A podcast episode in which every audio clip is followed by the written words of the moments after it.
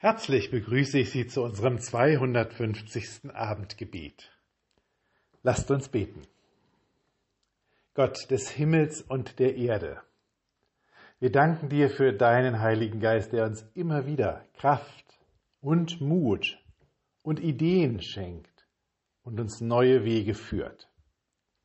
Wir danken dir, dass wir in deiner Kirche voller Lebendigkeit leben und glauben dürfen. Wir danken dir, dass wir immer wieder die Erneuerung aus deinem Geist spüren können.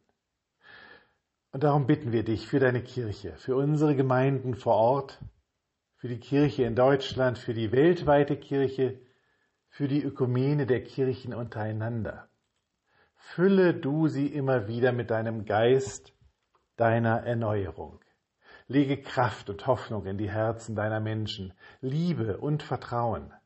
Lass deine Kirche immer wieder neue Wege finden, wo andere keinen Pfad mehr erkennen können.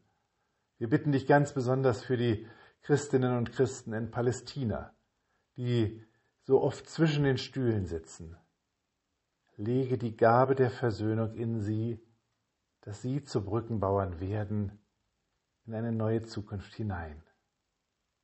Wir bitten dich für die Menschen, die mit Geistern ringen, mit Geistern, die sie riefen und nun vielleicht nicht mehr loswerden.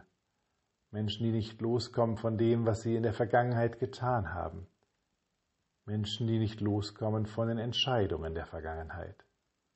Menschen, die dem Misstrauen verfallen sind oder sogar dem Hass. Menschen, die alle Hoffnung verloren haben. Menschen, die alleine im Geld ihren Lebenszweck sehen oder darin, anderen Böses zu tun. Ach Herr, es gibt so viele Geister, die Menschen rufen und nicht loswerden. Aber du kannst Menschen befreien. Wir bitten dich, rette sie vor diesen Geistern, treibe sie aus, dass dein Heiliger Geist einziehe und zum Leben führe. Wir bitten dich für uns. Herr, bleibe bei uns, denn es will Abend werden und der Tag hat sich geneigt. Lasst uns gemeinsam beten.